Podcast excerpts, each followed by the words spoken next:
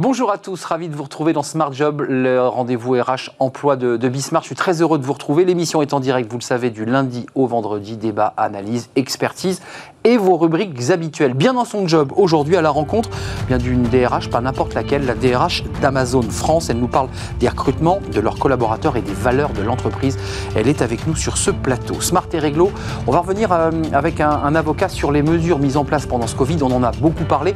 On a peu parlé des accords de branche et il s'est passé plein de choses, notamment euh, dans ces accords de branche, eh bien pour améliorer le quotidien des salariés. On fera le point dans quelques instants. La pause café, vous la connaissez, c'est avec Fanny Griesmer. On fait une petite pause euh, ésotérique, bah, pourquoi pas Comment le surnaturel, la voyance aide les décideurs, pas que les hommes politiques, les chefs d'entreprise à prendre les décisions. Bah oui, il y a beaucoup d'angoisse et parfois mais on pousse la porte d'une cartomancienne, d'un voyant, parce qu'on est un peu perdu. On en parlera avec Fanny en toute décontraction. Le cercle RH, les Français sont à bout de nerfs depuis presque un an. Bien, ils sont confinés situation évidemment complexe et ça se ressent dans les entreprises, troubles psychologiques. On fera le point avec euh, la présidente de l'Association nationale des DRH et avec un psychologue spécialiste de ces sujets. Puis fenêtre sur l'emploi, euh, un marché du travail transparent avec pour base euh, eh bien, les, prétentions de Wanted qui est à la recherche des pépites. Il va tout vous expliquer. Le patron sera avec nous des pépites bah, qui sont tout simplement chassées euh, bah, justement sur ces prétentions salariales. Combien vous voulez on vous trouve l'entreprise et vous partez. Ça sera dans Fenêtre sur l'emploi. Mais tout de suite, bien dans son job.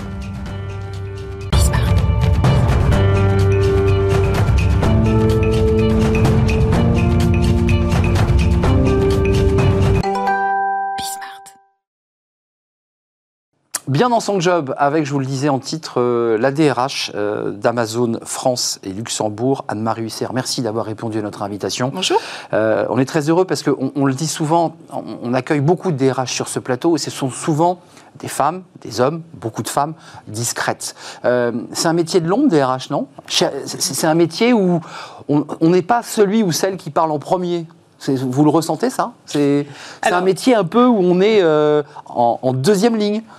Je ne sais pas si on est en deuxième ligne. Moi, je dirais qu'on travaille de concert et main dans la main avec euh, l'ensemble des acteurs euh, euh, qui animent l'activité euh, d'Amazon, que ce soit les, fonctions euh, commerciales ou les fonctions support. On travaille vraiment euh, de concert et main dans la main pour servir nos clients, pour servir l'économie française et apporter le meilleur. Voilà. Euh, votre slogan chez Amazon, c'est venez comme vous êtes. Alors c'est vrai que c'est des campagnes télé, c'est une, c'est important parce que ça, je, je, pense que ça incarne parfaitement l'état d'esprit dans lequel vous êtes, vous, la DRH. Ça veut dire quoi, venez comme vous êtes, quand vous dites à un salarié, vous avez quand même prévu 3000 emplois, création d'emplois en CDI en 2021, et puis on parlera de tous ceux qui ont été créés avant. Oui. Vous êtes un oui. très gros employeur en France. Euh, ça, ça, veut dire quoi dans l'esprit d'un salarié qui pousse votre porte et qui va passer un recrutement? Je, je viens comme je suis, c'est quoi ça? Bah, Écoutez, c'est presque ça. En effet, ça, ça résume assez bien euh, la, la, culture de l'entreprise. Euh, Peut-être pour rappeler quelques chiffres et rebondir sur ce que vous disiez, Amazon vient d'annoncer la création euh, cette année, en, en, 2021, de 3000 emplois en CDI qui viendront s'ajouter euh, aux 11 500 déjà existants, donc 14 500 CDI à la fin de l'année 2021. Donc une entreprise qui a une empreinte forte sur son territoire, qui est un, employeur euh, important sur, pour la France. Et quand vous dites, on vient chez Amazon un petit peu comme on est, moi je le dirais un petit peu autrement, ça rejoint ce que vous voulez dire sans doute, mais chez Amazon on rejoint avant tout l'entreprise parce qu'il y a une adéquation culturelle entre un candidat et entre cette entreprise.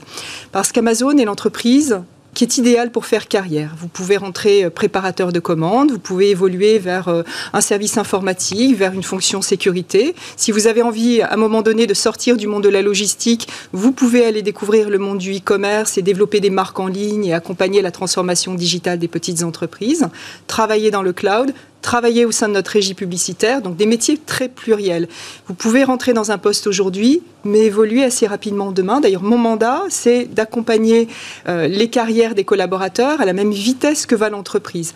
Donc, si on veut que... ils doivent courir vite les collaborateurs. Elle va vite l'entreprise. L'entreprise. Elle se transforme vite. L'entreprise en fait offre des perspectives d'évolution qui sont intéressantes euh, et, et, qui permettent à des personnes qui n'ont absolument aucun diplôme de rentrer euh, dans l'entreprise. Hmm. Vous pouvez effectivement rentrer en préparation de commande sans aucun diplôme et évoluer ensuite grâce aux programmes de formation qui sont proposés euh, en interne, grâce aux programmes de mobilité. Vous savez, sur certaines fonctions, nous avons également des promotions trimestrielles et 50% de mobilité interne. Donc c'est une vraie réalité. On rentre dans un poste, mais on peut évoluer. Donc le trait d'union finalement à l'ensemble de ces métiers, c'est la culture de l'entreprise. Et nous allons nous attacher à des personnes qui ont le souci du client, des personnes qui ont de la curiosité intellectuelle, qui ont le envie d'apprendre. Le client avant tout, hein, c'est aussi un leitmotiv d'Amazon. Alors c'est effectivement le client, euh, le client euh, avant tout. Le, euh, nous avons la volonté de servir nos clients du mieux que nous pouvons.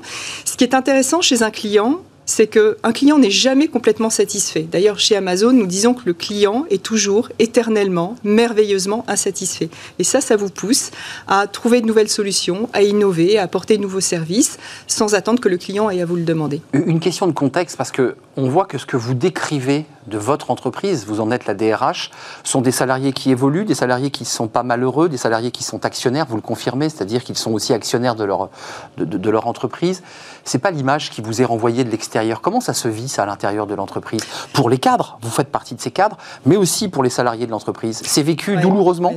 Alors, en effet, la, politique d'Amazon, c'est euh, de s'engager sur le long terme avec ses salariés. Donc nous avons également une politique de rémunération qui est à long terme. L'ensemble de nos salariés sont actionnaires. Un préparateur de commande, deux ans euh, avec deux ans d'ancienneté chez Amazon, gagne en moyenne 26% de plus que le SMIC. Voilà, donc on a une, politique euh, d'engagement voilà, attractive et d'engagement à long terme avec euh, nos collaborateurs. je pense que la, façon dont est vécu Amazon de l'intérieur, c'est plutôt des collaborateurs qui sont très satisfaits et qui sont fiers d'appartenir à l'entreprise. D'ailleurs, très majoritairement, ils vous disent qu'ils recommanderaient Amazon à leurs proches. Hum. Pendant cette période de pandémie, beaucoup de nos salariés ont travaillé pour accompagner les TPE, PME dans leur transformation digitale, pour les aider à passer ce cap, parce que la France est en retard. Euh, un tissu de TPE, PME absolument formidable, et des savoir-faire français, hmm. des artisans locaux merveilleux, les faire basculer mais vers très en retard. Donc on les fait basculer vers le numérique, et nos salariés sont fiers de les accompagner dans cette démarche. Fiers et, et donc parfois impactés par ce qu'on peut lire, entendre, par des manifestations, parce que Amazon est, aussi devenu une forme d'enjeu politique jusqu'au plus haut sommet de l'État. Il y a quelques mois, euh, Jean Castex, avant Noël, disait Oh là là, il faut surtout pas acheter chez Amazon. Enfin, c'est quand même pas n'importe qui le Premier je ministre. Sais pas, euh, je sais pas. Ça impacte les salariés. Peut-être que parfois, nous pouvons être le, porte-voix de, certaines, de certains mouvements, certaines croyances qui sont en tout cas infondées par rapport à Amazon.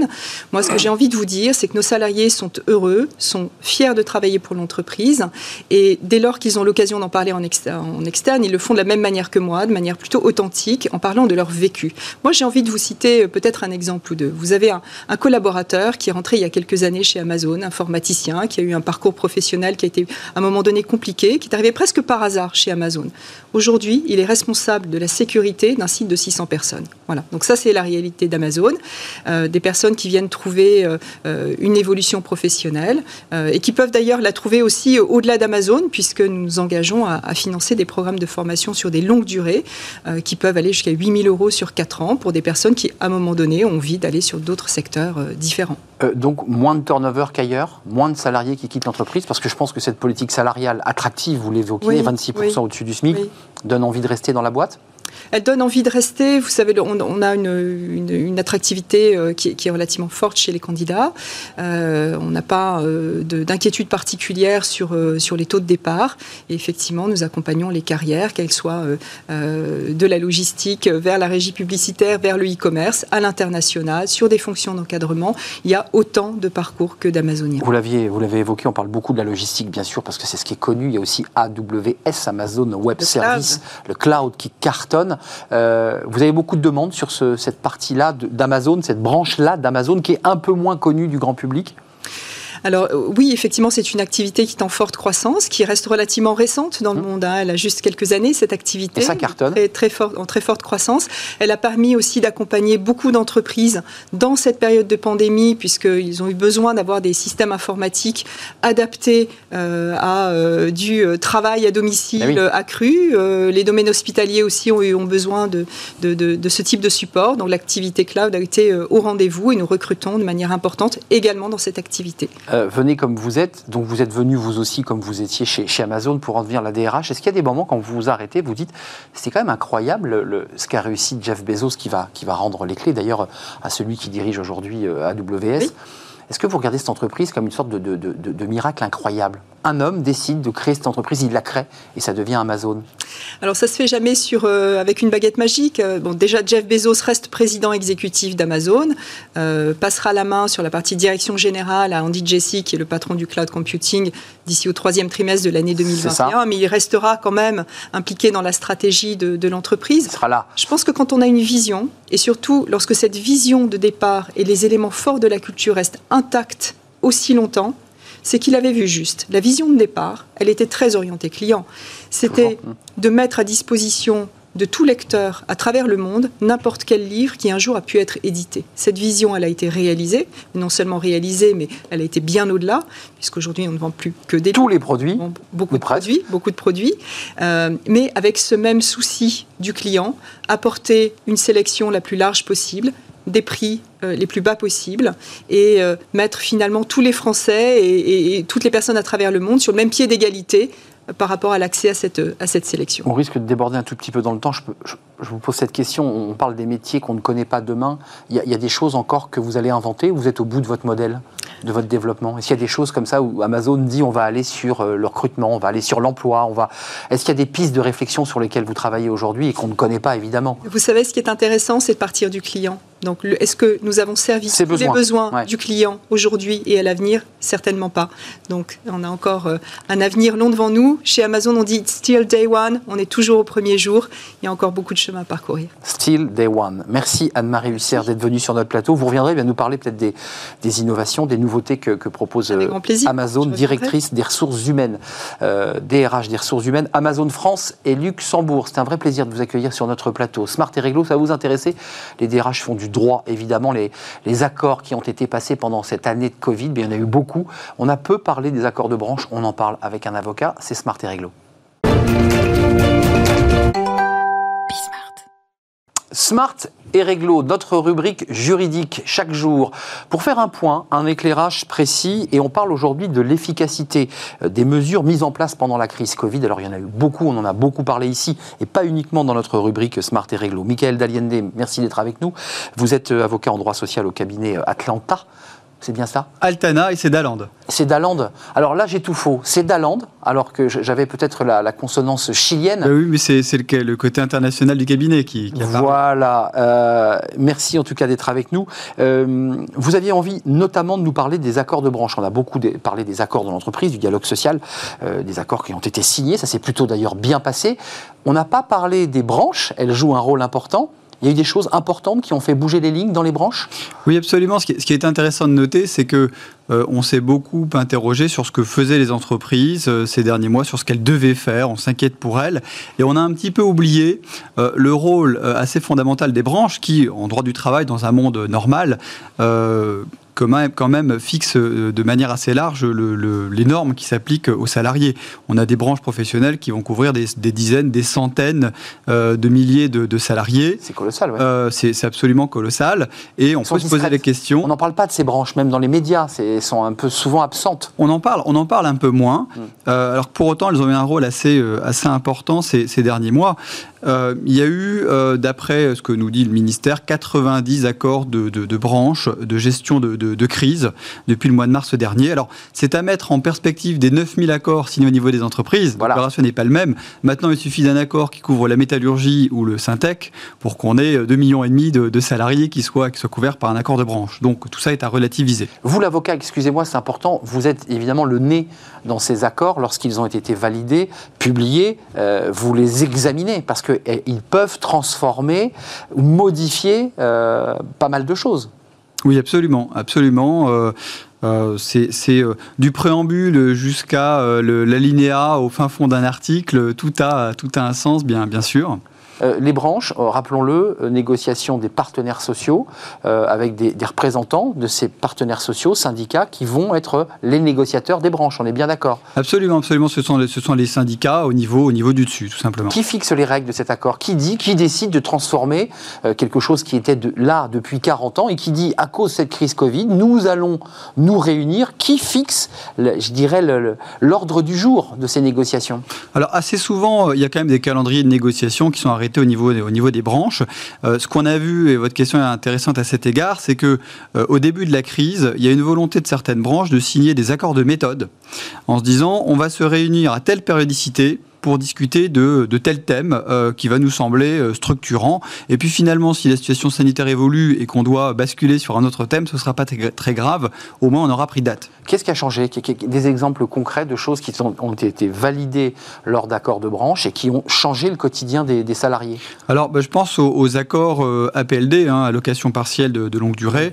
On a une petite vingtaine d'accords qui ont été signés. C'est pas pour beaucoup permettre c'est pas énorme. Alors, il y a quand même des branches qui ont tenté de euh, négocier des, euh, accords euh, et qui ont, qui ont échoué.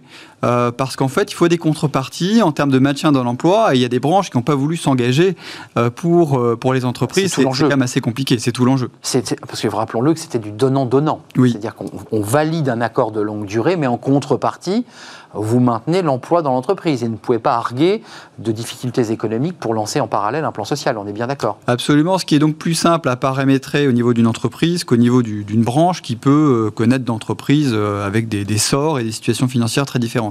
Euh, les avocats qui sont en première ligne juridique lors de ces changements, est-ce que vous avez vu une accélération ou une, une dérégulation finalement du marché du travail à l'aune de, cette crise Covid? Est-ce qu'il est y a eu des transformations? Et vous dites, l'avocat que vous êtes, on ne reviendra plus en arrière.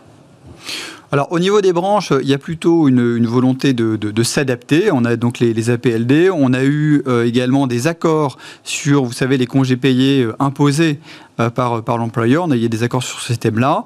Des accords de gestion prévisionnelle des compétences, notamment pour assurer de la formation pour les salariés les plus anciens ou les plus jeunes qui ont du mal à se positionner sur le marché du travail. Ça, c'est au niveau des branches. Et ensuite, au niveau des entreprises, euh, là, pour le coup, euh, il y a une liberté qui, me semble-t-il, un peu plus grande qu'au niveau des, branches qui ont d'autres contraintes, euh, parce que au niveau d'une entreprise, théoriquement, rien n'empêche la direction de dénoncer l'ensemble des accords d'entreprise, les usages, les engagements unilatéraux. Ce n'est pas le cas pour les branches. C'est plus compliqué. C'est quand même beaucoup plus compliqué. Détricoter un accord de branche, c'est plus compliqué que de défaire un accord d'entreprise. Oui, oui c'est certain, c'est beaucoup plus impliquant au niveau de la branche et il y a toujours un impact politique qui est plus lourd. Hum. Les, les, les, prochains rounds là, euh, au niveau des branches, parce que c'est vrai que c'est très compliqué, elles, supervisent en fait des activités, des métiers, donc euh, tout ça reste toujours un peu opaque. Les, prochains rounds, là, vous attendez à des, à des, modifications ou les choses risquent de rester relativement stables? Parce que le contexte est tendu, hein. on nous parle d'un reconfinement, j'imagine l'inquiétude des entreprises aujourd'hui. Oui, alors peut-être qu'on va continuer sur l'activité partielle, pas forcément la PLD, mais par exemple le niveau d'indemnisation de couverture de l'activité partielle. C'est un important. sujet. On aura aussi les salaires, mais qu'est-ce que ça va donner? Quelle branche voudra s'engager à revaloriser de manière significative les minima euh, par les temps qui courent? Donc il risque d'y avoir un petit peu d'attentisme au niveau des, branches euh, et peut-être que euh, au-dessus des branches, euh, il y aura un accord international, interprofessionnel, comme on a pu le voir sur le télétravail au mois de novembre dernier. Merci Mickaël Dalende, je l'ai bien dit c'était Dalande. Dalande, mais, vous voyez, vous êtes presque. Mais vous reviendrez, Michael Dalande. Très bien. Vous reviendrez parce que j'ai écorché votre nom de famille. Euh, avocat en droit social, vous l'aurez compris, viendrez nous éclairer sur d'autres sujets qui vous tiennent à cœur. Euh, merci d'être venu sur notre plateau. Merci euh, la pause café, c'est tout de suite. On se détend. Alors vous allez voir, les avocats, c'est le droit. Fanny Griesmer s'intéresse aux arts divinatoires. Bah oui, pour prendre une décision, parfois c'est la panique. Et on va voir la carte mancienne, la voyante, bah, pour prendre la bonne décision. Elle nous raconte tout. C'est un sujet évidemment tabou et pour le moins secret. La pause café avec Fanny Griesmer. C'est parfois des discussions que l'on a à la cafette d'ailleurs. Quand, on se connaît bien, quand on, est un peu complice avec ses collègues, parfois on avoue être allé voir euh, une voyante, une carte cartomancienne. Et ça ne se joue pas qu'au niveau des collaborateurs, Fanny, euh, ayant travaillé sur ce sujet, ça se joue aussi au plus haut niveau de l'État, vous allez nous en parler. C'est un peu l'incertitude qui, bah, qui pousse parfois l'angoisse, l'incertitude, la peur du lendemain. On se dit, bon, bah, c'est ça. pas le choix je vais pousser la porte euh, d'un voyant. Cafette ou bureau Je sais pas, on vous a déjà lu votre signe, Ah bah oui. votre, Ah bah votre horoscope. Bon, moi, je sais que vous êtes vierge. Alors aujourd'hui, bon, bah, je suis allée faire un petit tour hein, quand même. Euh, qu'est-ce qui, qu'est-ce qui, qu'est-ce qui va vous arriver aujourd'hui? Eh ben, écoutez, euh, voilà, votre besoin d'aimer est partagé. Bah, bien voilà. sûr. Donc plutôt bonne nouvelle. Euh, du courage, il vous en faut beaucoup. Or, ce n'est pas ce qui vous préoccupe. Et puis sur un autre, parce qu'on va croiser un petit peu, Ah, on va retenir ce qui vous Eh ben, arrange. c'est super. Euh, il vous sera difficile de ne pas vous laisser submerger par vos émotions. Vous pourriez aussi être confronté à quelques difficultés et niveau de forme, un petit peu de nervosité. Vous y retrouvez un petit peu votre compte Je- oui, je- on, fait, on, on pioche un peu dans Bah oui, on, pioche. on garde ce qui je vais prendre le premier, était meilleur. Allez, on, prend, on garde le premier. Bon, en tout cas, là, je ne sais Mais pas. qui n'a pas fait ça? Mais tout le monde, Hum, hum. on se lit, voilà, t'es quel signe, et, euh, et voilà, on lit, euh, on lit euh, l'horoscope. En tout cas, l'astrologie, ou plus largement les arts divinatoires, fascinent un certain nombre d'entre nous. Selon une étude YouGov réalisée pour Femina.fr en août dernier, 28% des Français croient en l'astrologie. Ça me semble assez énorme. Hum, 28%. Est-ce que vous en faites partie?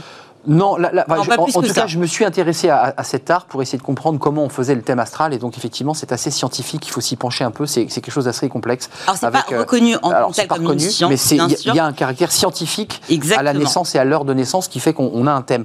Euh, c'est quoi C'est un peu le je t'aime moi non plus? Ah, totalement, totalement. hein. Euh, L'astrologie, c'est un savant mélange entre fascination, distraction, peut-être vérité quand certains le lisent avec un sourire dubitatif, d'autres prennent ces prédictions très au sérieux. Mercure rétrograde et leur journée est fichue. Eh oui. Bon, faut-il pour autant, et est-il intéressant d'interpréter d'éventuelles correspondances entre l'agencement céleste et le quotidien des êtres humains à chacun d'en juger. Une chose est sûre, tout le monde a déjà lu hein, au moins une, fois son horoscope. Horoscope qui parle de nous, on parle de notre horoscope, hein. Euh, pourtant très vague. hein. Ce sont des énoncés d'ordre général où on essaye de trouver des liens avec notre vie personnelle. Eh bien, sachez que dès lors que l'on arrive à interpréter ces énoncés euh, très très vagues euh, en fonction de nous et ce qui nous arrive, en psychologie, on appelle ça l'effet Barnum.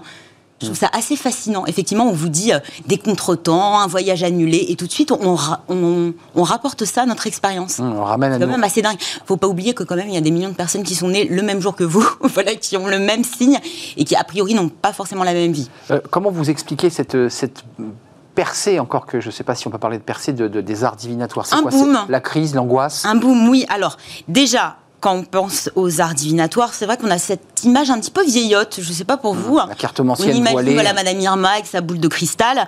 Euh, bon, clairement, euh, une chose a changé la donne, c'est Internet. Bien sûr, le secteur s'y est offert une belle cure de jouvence. Bah oui. Les applications, les comptes Instagram ou TikTok dédiés se développent.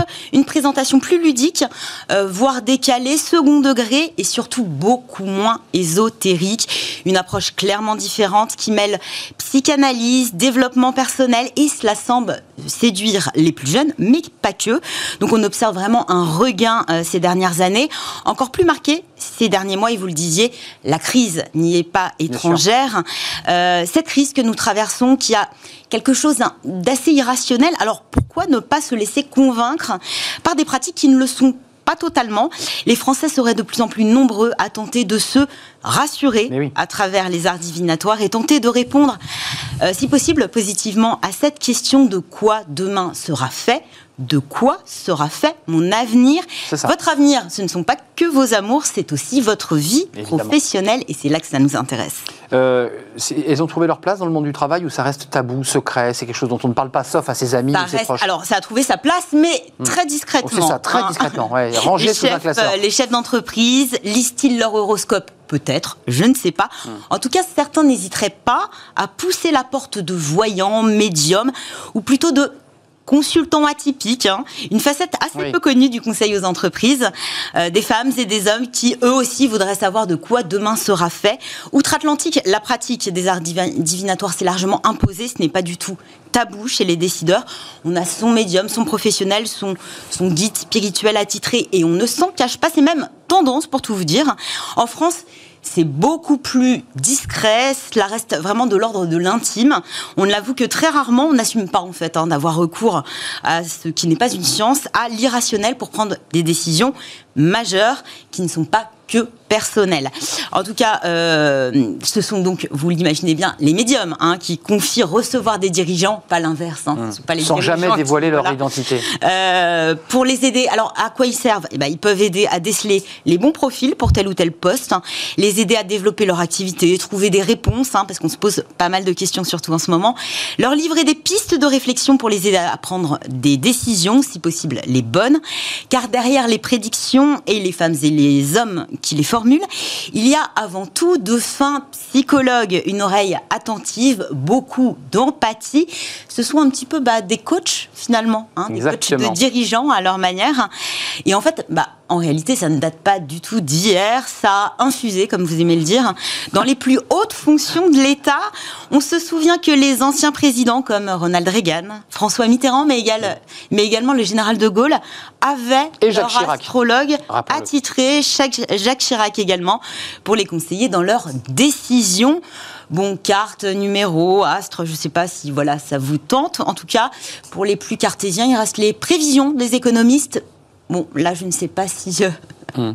cela va forcément vous dire la bonne aventure. Moins fun. Mais le cours de la bourse donne des indications aussi sur euh, l'état de l'économie. éventuellement euh, toutes ces données. Ça vous, ça vous aide pas pour le grand amour. Ce, côté non palpable, en fait. Invisible. Ça, reste de, la prévision, de la croyance. Ce qu'on retiendra aussi, il y, a quand même dans, ce marché qui pèse un, poids énorme, hmm. beaucoup de distractions. Combien de milliards C'est quoi ça Je crois que c'est 3 milliards. 3 milliards dépensés chaque Donc année. C'est pas, pas un phénomène mineur. Non, c'est mineur. C'est secret, mais il n'est pas mineur. Euh, Mitterrand avait euh, choisi la date de Maastricht grâce à Elisabeth Tessier, faut-il le rappeler. Ça, c'est de l'aide à la décision. C'est de l'aide à la décision. C'est un soutien à la décision. De, prévoir l'avenir, mais c'est. Je, regardais sur Internet, alors vous pouvez trouver euh, comment gérer votre patron en fonction de son signe astrologique, mais vous avez aussi le thème astral de votre entreprise.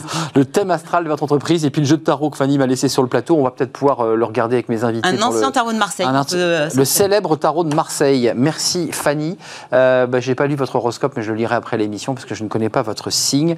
Euh, c'était un plaisir de vous accueillir. Euh, bah, je suis peut-être un peu nerveux aujourd'hui, vous n'avez pas tort. Je suis peut-être un petit peu tendu, comme me dit l'horoscope. Bah, on fait une courte pause. Tiens, une pause et puis on se retrouve avec mes invités dans le cercle RH, qui est notre débat. On va s'intéresser à la situation des DRH, les DRH qui étaient en première ligne et qui sont en première ligne pour venir en aide aux, salariés avec des troubles psychologiques, avec des, moments parfois difficiles à traverser, notamment lorsqu'on est en télétravail on fait le point avec la présidente de la, NDRH et puis avec un psychologue spécialiste, médecin spécialiste de ces questions. Restez avec nous, c'est dans quelques secondes.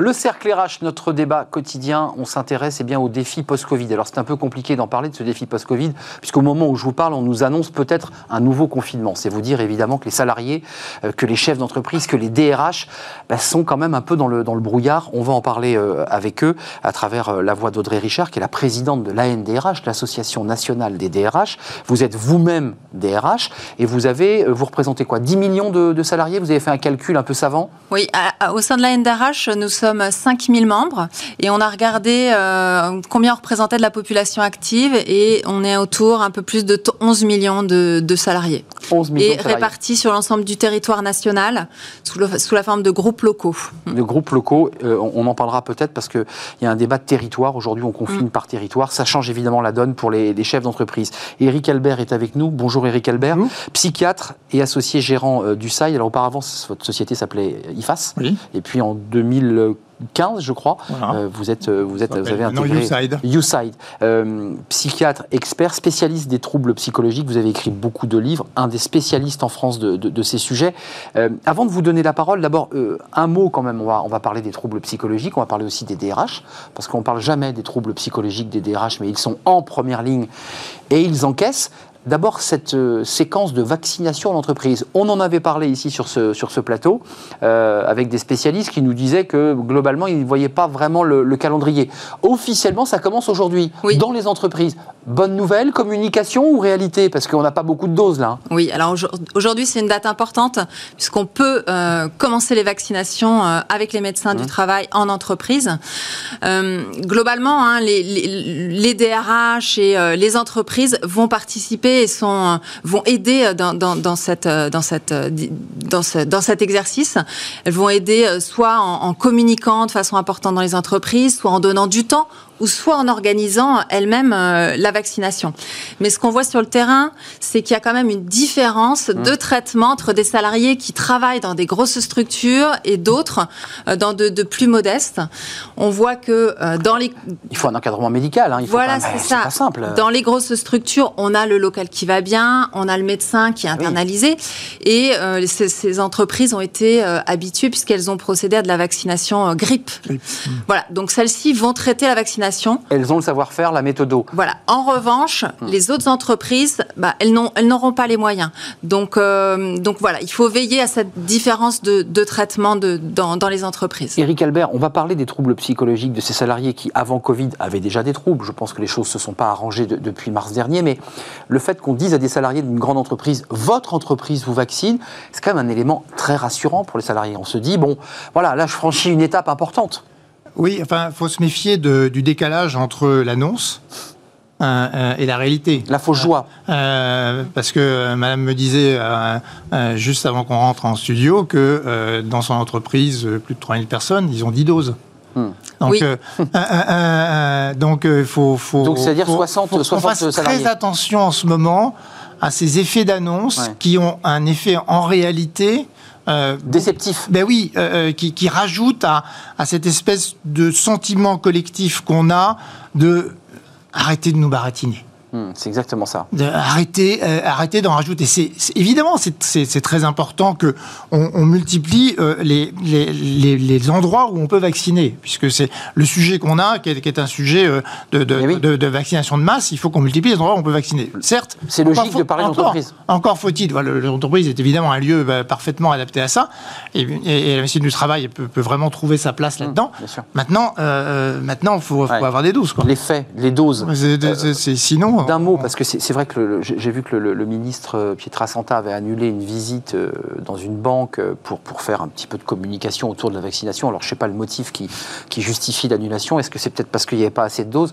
C'est un vrai sujet. C'est-à-dire que vous, vous êtes prêts. Globalement, les grandes entreprises se mettent en place pour Voilà, pouvoir ça. euh, accueillir, se mettent en place, restons modestes. Sauf que si vous avez 10 doses, euh, il y a un caractère déceptif. On les tire au sort, les salariés? Comment on fait là pour vous dans votre entreprise? Non, non, ça marche. Comment ça va fonctionner sur la base Par du, du Ah, volontariat, d'accord. et on est sur la tranche d'âge 50 ans, 64 ans inclus, avec des salariés atteints de comorbidité. Donc ce sont ces salariés qui vont être donc concernés. prioritaire pour, euh, pour recevoir le- le- la, la première dose. Faut-il rappeler que c'est- que la seconde dose et que le calendrier d'Olivier Véran, de toute évidence, ne pourra pas tenir tel qu'il l'avait euh, prédit, puisqu'on a parlé de- d'astrologie tout à l'heure, tel qu'il l'avait prédit, euh, parce qu'évidemment, ça ne tiendra pas. Basculons rapidement quand même euh, le caractère déceptif, l'angoisse des salariés. Ça fait presque un an maintenant que, que Ouais. des salariés sont ballottés de confinement, retour en entreprise. Certains sont en 100% full remote. D'abord, comment vous allez, vous, euh, Audrey Richard, à la tête de l'Association nationale des DRH Donc, vous êtes le réceptacle de toute l'angoisse des DRH. Et puis, vous-même, DRH dans une entreprise, c'est-à-dire qu'au quotidien, vous travaillez, vous recevez, vous répondez. Comment vous vous sentez?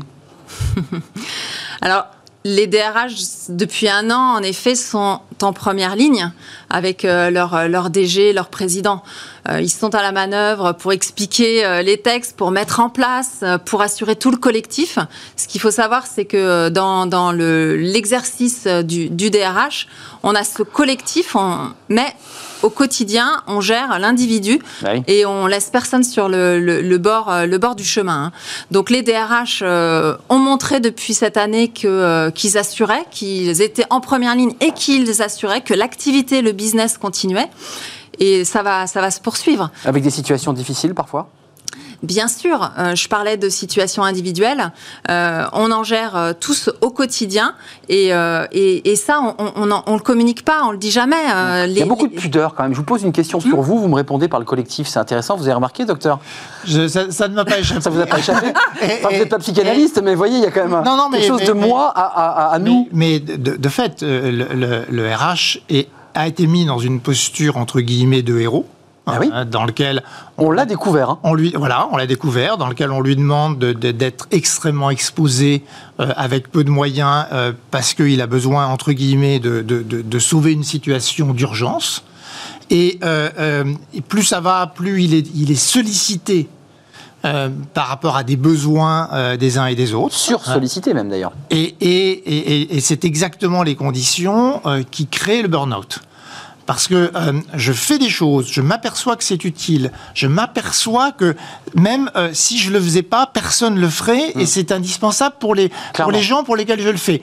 Et donc, euh, je ne m'autorise pas à me dire, je me mets en retrait, euh, j'ai besoin de récupérer moi aussi. Ça, c'est la zone rouge, là, c'est le Et- danger. Là. Et, là, on rentre dans la, la mécanique du burn-out, euh, qui, est, qui est- qui est une mécanique. On va en voir énormément de burn-out, euh, je pense. Euh, moi, je vois bien que, y compris moi dans, dans, dans mon entourage, je, si je ne suis pas très très attentif, les gens sont dans, dans, dans une logique. Beaucoup de gens sont dans une logique sacrificielle. C'est-à-dire que on est dans la crise. Et comme on est dans la crise et que, euh, et que les gens souffrent autour de moi et que c'est difficile, je me mets dans une posture qui est une posture sacrificielle, qui est la posture du burn-out. Comme en guerre, excusez-moi, parce qu'on a beaucoup comparé à la guerre, il y a fait un peu cette Voilà. idée-là. Et, aussi, hein. et, et, et, et donc, euh, je, je, je, je, je, je ne sais pas ce qu'il en est de, de, Richard ici, euh, mais, mais ce qui est vrai, c'est que pour beaucoup de DRH, on est dans ce type de situation. Audrey Richard, Alors, une je vous rassure, je ne suis pas en pré-burnout. Non, là, non, on voulait avoir en la réponse. cas, On l'a eu cette réponse. Elle a parlé à jeu. Monsieur Albert, euh, un, un point, je vous rejoins sur un sujet. En effet, les, les sujets traités par les RH ont été élargis de façon importante depuis euh, quasiment une année.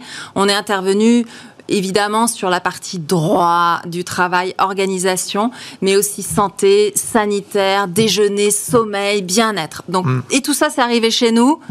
On a traité et on est au- sur, le- sur le front en effet. On Ils peinent, ils peinent vos collègues des RH Et alors justement, euh, Un peu, forcément. Difficile de dire ça. euh, forcément, c'est difficile. Ce qu'on peut voir au sein de la NDRH, on a mis une cellule d'écoute psychologique à disposition de tous nos membres. Et ce qu'on a vu en janvier, c'est qu'il y a eu une augmentation de 50% des appels.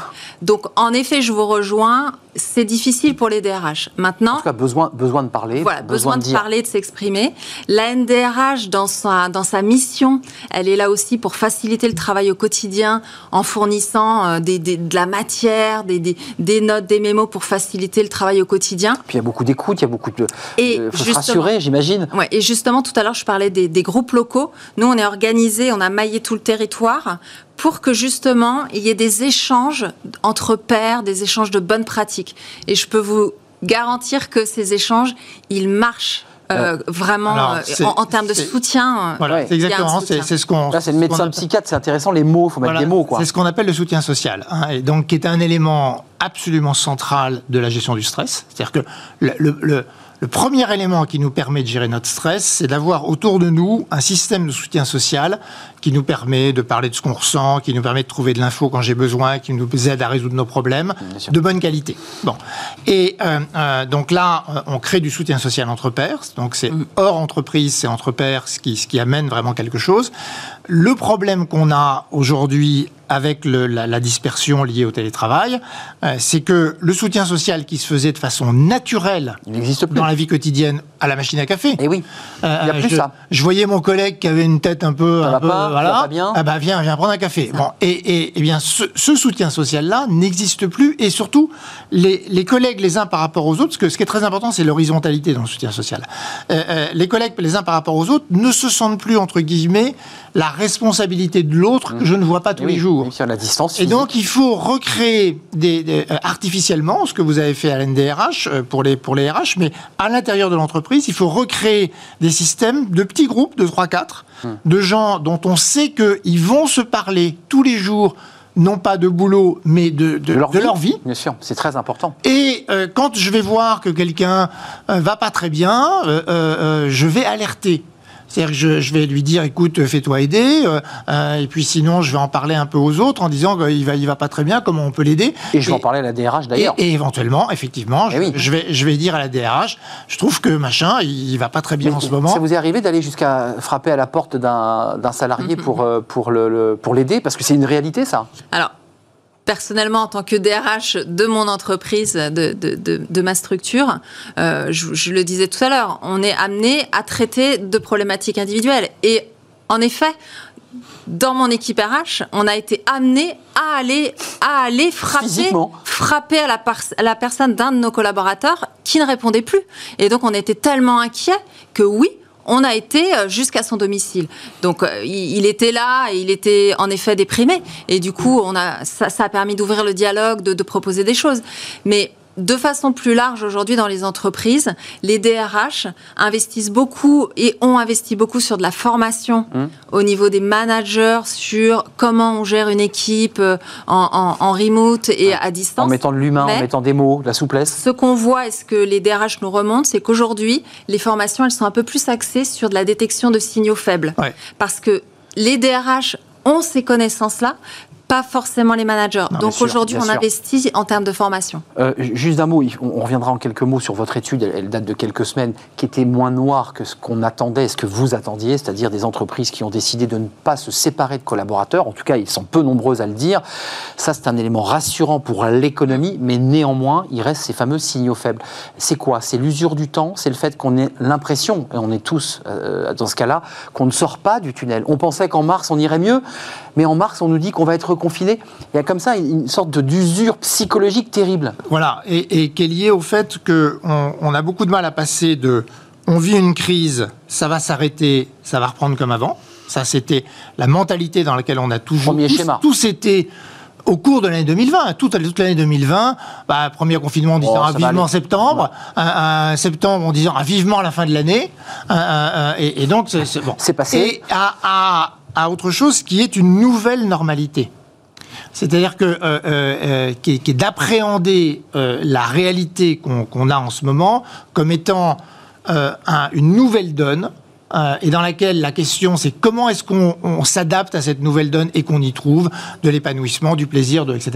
Euh, euh, et non pas dans l'attente. Le, le- le piège de l'attente est énorme. C'est pour ça que tout- quand on parlait des vaccins tout à l'heure, on disait ah on va pouvoir vacciner l'entreprise, tout le monde se dit ah bon ben ça y est ça va finir. Et puis, puis Bah, patatras parce qu'il n'y a pas les doses. Il n'y a pas les doses, etc. Et donc ce, ce- ce côté, ce côté d'attente qui, est- qui n'est jamais euh, euh, la- le, qui, qui, qui, n'est pas résolu, il n'y a pas de résolution voilà, cette histoire. ça ne se résout jamais, euh, euh, est extrêmement, extrêmement usant. Donc, euh, y a, ça il y a- commence par quoi? Ça y a un commence par des angoisses? psychologique. Ah bah, ça, ça va. C'est surtout d'abord quelque chose qui est très déceptif, un environnement du coup émotionnel qui est qui, qui n'est qui n'est basé que sur la frustration. Donc, euh, euh, je, je suis toujours frustré de quelque chose que je n'ai pas. Euh, et, et donc, je me mets dans, dans, dans, dans une dynamique émotionnelle qui est une dynamique émotionnelle très Négative, négative. c'est ça. Voilà. Et, et- et donc, euh, l'enjeu qu'on a, c'est comment est-ce qu'on retrouve une dynamique émotionnelle positive. Et alors là, la psychologie positive nous explique que, que c'est tout à fait faisable. C'est juste un exercice à faire sur nous-mêmes. C'est un travail sur soi-même, accompagné. Voilà, on- on- euh, et, en, en collectif, ça, on, on- vraiment, quand, quand les gens le font en collectif, il y y a vraiment quelque chose qui se passe. Il y a des aspects très positifs à ce qu'on vit. Euh, euh, notre, euh, notre, notre rythme s'est ralenti. Si vous, si vous, vous, vous, vous dites, vous prenez tout ce que disaient les gens jusqu'à fin 2019, ils vous disaient j'en ai marre, ça va trop vite. Ça va trop bien, là ça va moins vite là. Là, on est dans un rythme ralenti. Tous les gens qui travaillent autour de la méditation, de la pleine conscience, etc., vous expliquent que c'est bien de vivre de façon plus lente. Donc il faut le prendre Et positivement. pas- et que euh, le, ra- le ralentissement euh, permet de savourer. Bien sûr. Donc, comment est-ce qu'on apprend à savourer Accepte ce moment de lenteur. et- et- et- et- et surtout en jouir, parce qu'on peut en tirer beaucoup de satisfaction de la lenteur. Euh, Je me permets, je- il y a quand même une angoisse, qui n'est pas une angoisse euh, d'acceptation de la situation, c'est-à-dire il faut accepter ce moment, se faire traverser par cette lenteur et dire après tout, c'est un moment de ma vie que je dois vivre avec plaisir. Sauf, et là je, rebas- je rebascule, qui- que les DRH, eux, sont confrontés à des plans sociaux, à des salariés qui s'inquiètent, à des syndicalistes. Parce que là, c'est la réalité du quotidien qui frappe à votre porte et qui disent, moi, écoutez, euh, j'en peux plus. C'est ça aussi la réalité aujourd'hui de, de vos salariés. C'est il y a une forme d'angoisse parce qu'on. Oui, oui, pour, certains, ça s'accélère. Vous voyez, ça s'accélère. Vous voyez, si je peux me non, non, mais permettre. je- vous avez entièrement raison. Pour certains, c'est ce qu'on disait, eh oui. ce qu'on disait sur le burn-out tout à l'heure. Mais, euh, euh, mais, mais encore une fois, il faut, faut, faut Trouver le juste équilibre, si j'arrive à faire en sorte que mes salariés euh, acceptent beaucoup mieux ce qu'on est en train de vivre et y trouvent des éléments de satisfaction, le DRH va être très soulagé. Bien sûr. Comment ça se passe ça euh, Dans cette espèce de réalité du quotidien entre ça s'est ralenti, mais j'ai peur que ma boîte ferme, vous me donnez pas d'infos, les syndicats avec qui vous négociez, eh bien eux aussi vous mettent la pression. Donc je reviens à vous, excusez-moi, c'est quand même le DRH qui est quand même sacrément euh, sous pression là. On, a, on a justement interrogé euh, récemment nos membres pour, pour avoir le, le, pouls, le pouls du terrain sur ce qu'on entend dans les médias, hein, sur les, vagues de, plans sociaux. Donc alors il y a quand même un point d'attention parce que nos membres sont plutôt des PME et grosses structures, hein. donc ne, ne, sont pas représentatifs du monde des arts, du, art du spectacle, restauration, hôtellerie. Ceux qui sont frappés de plein fouet. Qui sont frappés de plein fouet. Mais donc sur les autres, ce qu'ils nous disent, c'est qu'en tout cas à ce stade, on a 78% des, de, nos répondants qui nous disent, euh, nous, on est en stabilité d'effectifs et on se bat pour maintenir le business et pour ne pas ne pas rentrer dans, dans les dans les dans les projets. C'est une bonne nouvelle. Hein. Donc ça c'est plutôt une bonne nouvelle. Rassurante pour le salarié. Ah non mais il n'y a aucun doute. Ça c'est important. Après quand on regarde les, les, chiffres de recrutement, on voit qu'il y a plutôt stagnation. Ah quand on regarde et ces derniers mois, on a beaucoup investi sur les contrats d'apprentissage. Euh, 500 000 euh, hmm. contrats d'apprentissage ont été signés. Ça a marché. Juste un 500 000, c'est votre chiffre parce que ça a évolué depuis euh, oui, quelques mais semaines. un petit point, un petit point d'attention sur ces 500 000, on en a quand même 495 000 dans, dans le secteur privé. Voilà. Quid du secteur public? Non, mais c'est important de le dire. Le public a moins joué le jeu que le privé hein, sur cette question. En tout cas, sur les jeunes, cette catégorie, ça s'est plutôt bien passé et on voit que les chiffres sont bons. Après, un point d'attention sur les jeunes qui sortent et qui cherchent leur premier job. Là, c'est important. Là, euh, compliqué. Donc, et puis, et puis j'ai envie de dire à Eric Albert, la NDRH s'intéresse aux seniors. Euh, il y a un, débat aussi sur la psychologie des seniors. Un, avant Covid, ils avaient peur de perdre leur boulot après 50 ans le Covid euh, leur donne le sentiment aussi que bah, l'âge aidant, euh, l'entreprise ayant un petit peu des difficultés, est-ce que c'est une population particulière? On parle de ces jeunes qui rentrent dans, le, mm. euh, dans l'emploi, qui sont un peu fragiles psychologiquement pour certains, puis il y a aussi des seniors. est-ce qu'on en parle assez de ces seniors? Est-ce qu'on les aide assez? Ils sont presque un million au chômage là aujourd'hui. Hein, non, non, mais il est tout à fait évident que, que, que entre guillemets, le, la, période est, une période dans laquelle euh, recruter un senior aujourd'hui, c'est beaucoup plus euh, complexe par, par tout eh point de vue. que, que, de recruter un jeune, et, mais ce que, ce que vous dites, c'est qu'on recrute peu. Euh, le, problème globalement, c'est que la masse, la masse globale fait qu'on recrute très peu. Euh, et donc ça, ça génère aussi de l'angoisse. Hein, ah bah, évidemment, non mais il y a, on se dit. Et, alors pour cette génération là qui, qui, arrive sur le marché du travail, c'est extrêmement extrêmement douloureux. Ça, il y a aucun doute. Euh, sur ce sujet des seniors, au sein de, de, la NDRH, on a une responsabilité et on, est en train de travailler sur sur ce sujet-là. Et dans les entreprises, ce sujet est adressé aussi avec les partenaires sociaux. Donc il y a vraiment quelque chose. Et nos membres nous disent que les aides de l'État sur les jeunes, ça marche. La preuve, peut-être qu'il faudrait aller. C'est le débat qui s'ouvre. Hein. Voilà, c'est le débat ah qui s'ouvre. Et nous, c'est peut-être un axe sur lequel on, va porter. Beaucoup euh, d'argent mis sur ces jeunes, alternance, avec des entreprises qui payent peu finalement quand elles embauchent. Euh, il y a peut-être quelque chose à faire. Il y a peut-être une réflexion que la NDRH devra porter euh, dans les mois à venir. Mm. avant de nous quitter, excusez-moi, je, m'adresse à vous parce que vous êtes au contact avec ces salariés, avec ces entreprises. Est-ce que vous et votre expérience, Eric Albert, je le dis, vous êtes un spécialiste de cette question. Est-ce que, comme le disait Bruno Le Maire, c'est une situation qu'on n'a jamais vue depuis 1945 est-ce que vous aussi, vous êtes dans une forme d'étonnement total en disant c'est une situation totalement nouvelle pour nous? Oui, bien sûr, la situation est absolument totalement nouvelle. Et c'est ce qui en fait d'ailleurs aussi son intérêt, c'est que c'est que c'est on, est en train d'inventer d'autres choses. Mm. On invente une nouvelle forme de travail, on invente une nouvelle forme de relation à l'entreprise. On est en train d'inventer vraiment des choses très nouvelles. Euh, euh, simplement, il faut qu'on retrouve des éléments. Comme toujours, quand on est en situation de crise, on est en déséquilibre majeur. Il va falloir retrouver des éléments de crise sur cette nouvelle normalité dont je parlais. Mm. Euh, qu'on est en train d'écrire. Elle n'est pas écrite cette nouvelle normalité. On ne sait pas vraiment encore bien là. Bien sûr, on est en train de l'écrire. Bien sûr. Vous êtes d'accord Oui. C'est très, angoissant et en même temps très beau à la fois, parce que quelque chose s'écrit. je vous rejoins, un impact sur l'organisation du travail, un impact sur le lieu de travail aussi.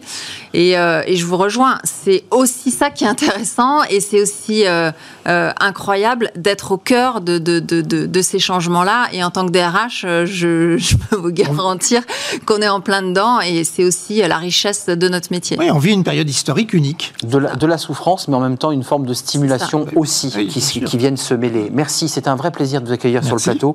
Eric Albert, je précise hein, que vous êtes chroniqueur et éditorialiste euh, aux échos depuis 2009, je ne l'ai pas précisé, auteur de plein de livres, je ne peux pas tous les citer, Je mais dont certains ont été primés. Je, je voulais quand même le, le- le signaler pour ceux qui s'intéressent de près à ces sujets.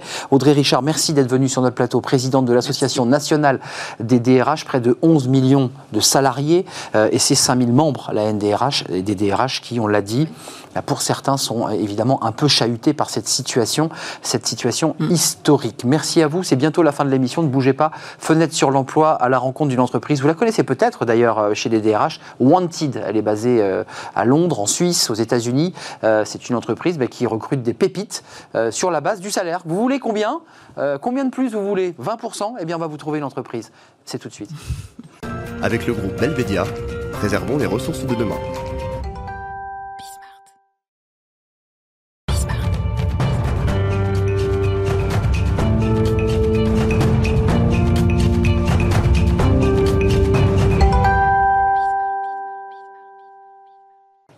Fenêtre sur l'emploi en visio avec une, une entreprise assez incroyable euh, et son fondateur, Jean Meyer. Jean Meyer, bonjour. Bonjour. Fondateur de Wanted. Euh, vous nous parlez euh, de Londres. Euh, Racontez-nous ce concept de plateforme qui agrège des talents. En préparant l'émission, vous m'avez dit c'est très simple. Alors là, j'ai tout compris. Vous demandez à Messi combien il veut pour quitter le Barça alors qu'il n'a pas envie de quitter le Barça. Et si Messi vous dit si vous me trouvez un club qui me donne 30% de plus que le Barça, bon, il est déjà très bien payé au Barça, peut-être je m'en vais. C'est un peu ça l'idée de Wanted? Euh, c'est exactement ça, dans le sens où, euh, en fait, Wanted, à la base, on hésitait entre le nom Wanted, qui marche très bien pour le marché euh, américain, et le nom Mercato, donc, qui, qui explique vraiment du coup ce que c'est. Euh, c'est d'aller voir des talents, essentiellement des talents passifs, qui sont très heureux dans leur boîte, leur dire voilà, je suis sûr que tu es très heureux chez Amazon, par exemple. Euh, maintenant, je suis sûr qu'on a tous un chiffre, on a tous un prix, on a tous un salaire pour lequel on considérerait éventuellement une autre offre.